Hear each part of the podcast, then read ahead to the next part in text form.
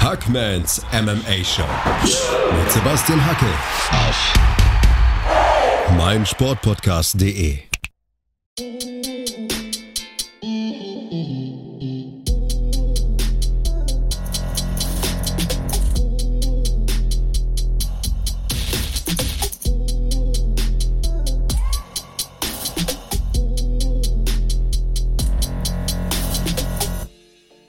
Hallo da draußen und herzlich willkommen zur dritten Ausgabe im Jahr 2022. Wie ihr wisst, haben Flo und ich unseren YouTube-Kanal gestartet und der Channel heißt Championship Rounds. Ab sofort könnt ihr da unsere Videos schauen, ihr könnt Kommentare hinterlassen und ihr dürft natürlich auch gerne, gerne, gerne ein Abo dalassen. Florian Mandavid und ich, wir freuen uns über Wünsche, Anregungen und Feedback, aber vor allem über Abos.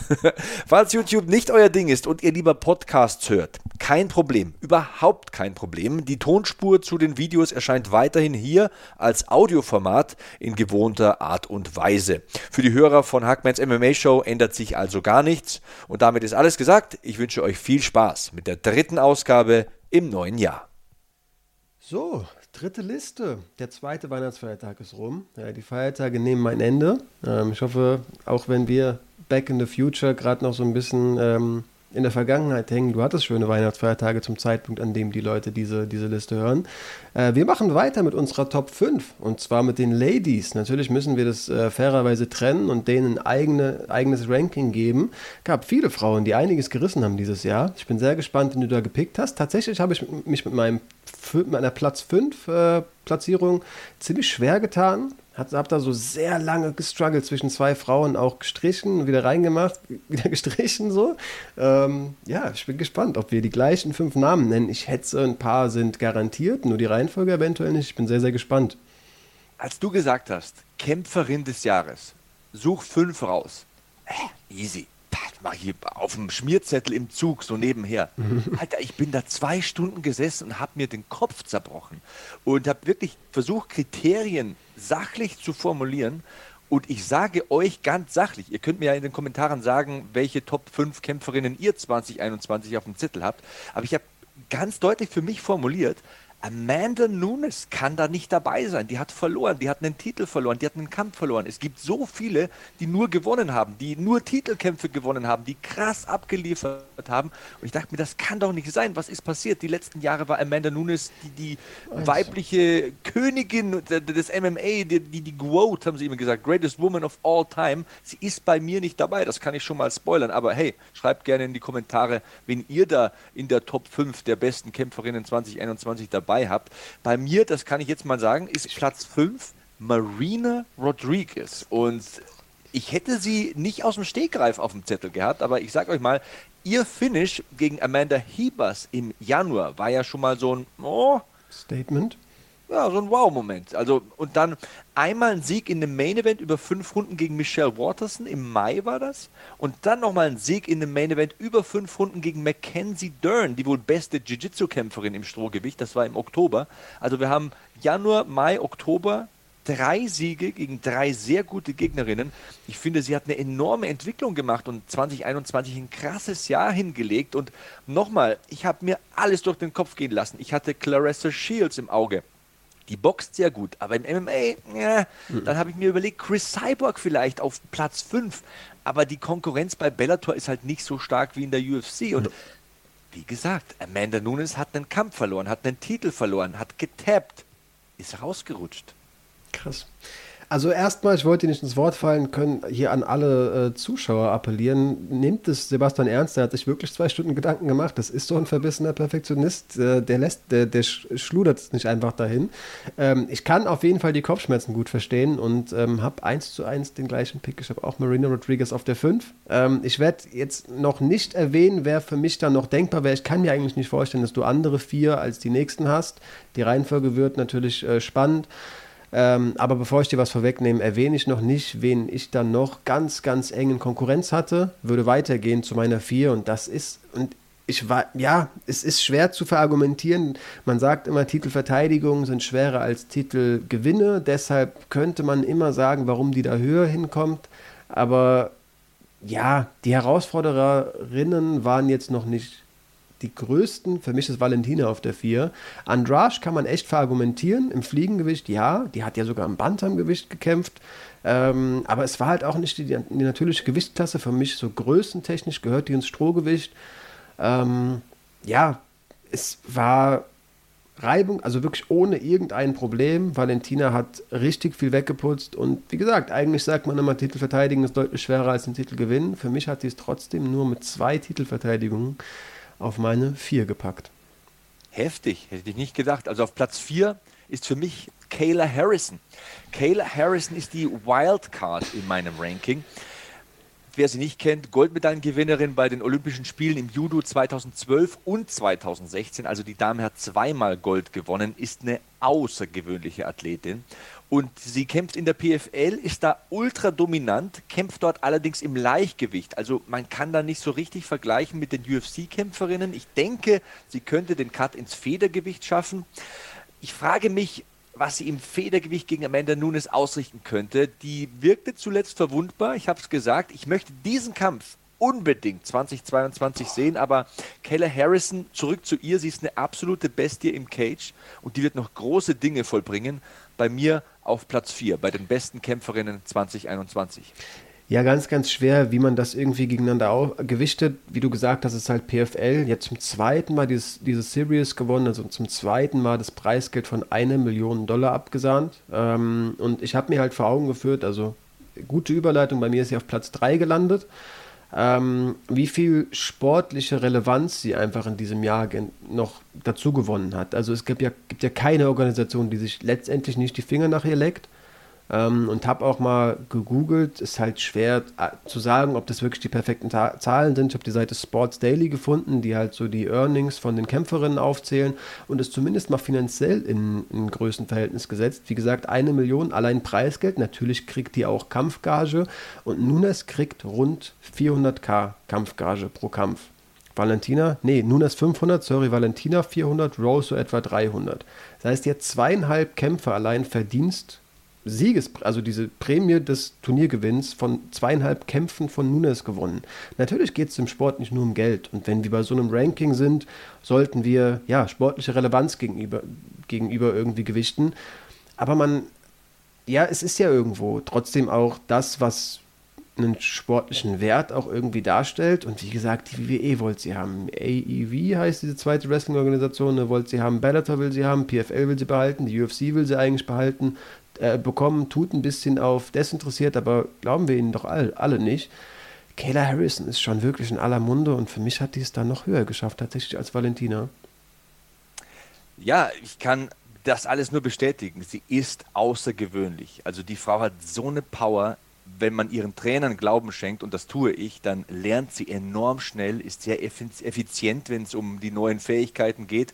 Und dieser Judo-Hintergrund, der ist extrem bei ihr. Also die am Cage clinchen. Nee, Freunde, keine 100%. gute Idee. Also, sobald die dich bisher ihre Gegnerin gegriffen hat, landen die am Boden. Und die ist ja inzwischen kreativ im Ringen. Die hat, die, die, der wird ja gefühlt langweilig. Die fängt ja an mit Box- und Kick-Kombinationen. Einfach weil sie weiß, notfalls bin ich im Clinch immer sicher. Also diese Vergleiche weiblicher Habib, meiner Meinung nach wirklich berechtigt. Ja, der ist nochmal so Ronda Rousey 3.0, würde ich sagen. Ähm, aber ja, von äh, Ronda Rousey 3.0 zu Platz 3 tatsächlich Juliana Peña bei mir. Und die hat uns alle überrascht. Da spreche ich auch für dich, Flo. Also beim letzten Pay-Per-View des Jahres geht sie als haushohe Außenseiterin in den Titelkampf gegen Amanda Nunes, ist einfach der extremste Underdog überhaupt. Fegt dann ein Denkmal, möchte ich sagen. Also die dominanteste Kampfsportlerin in der UFC, Amanda Nunes, eben vom Podest, zwingt sie zur Aufgabe.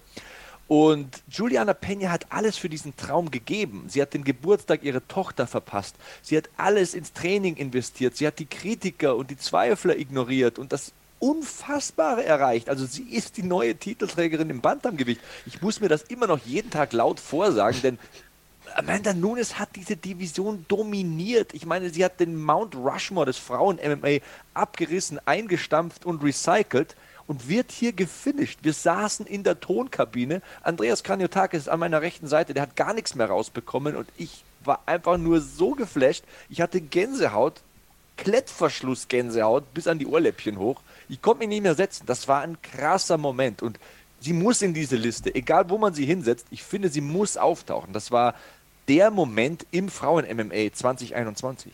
Ja. Du nimmst mir da einiges vorweg. Ähm, ich verstehe irgendwo, wo man auch sagt, gut, die hat halt die größte aller Zeiten einmal auf dem falschen Fuß erwischt, vermutlich, wurde unterschätzt.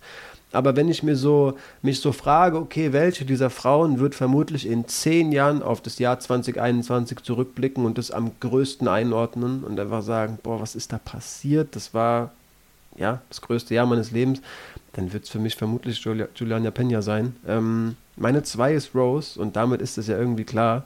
Ähm, Rose Namajunas gewinnt und verteidigt den Titel gegen eine, also gewinnt ja auch die MMA Award, Awards, ist da Frau des Jahres geworden, hat das Ding abgesahnt und gute Argumente für sich. Es war eine starke Championess, Whaley Zhang. Ähm, man hat ihr noch nachgesagt, das erste Mal, gut, das hat sie nicht kommen sehen. Die dachte, es wird ein Leg Kick, die war noch gar nicht richtig warm. Das passiert, schafft sie nicht ein zweites Mal. Und verteilt den Titel eben genau gegen die nochmal.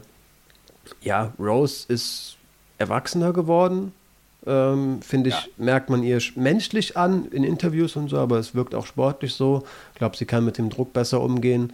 Ähm, bin auch sehr gespannt gegen ihre Titelverteidigung gegen Espasa. Dana sagt ja gerade, dass es eigentlich garantiert, dass sie es wird.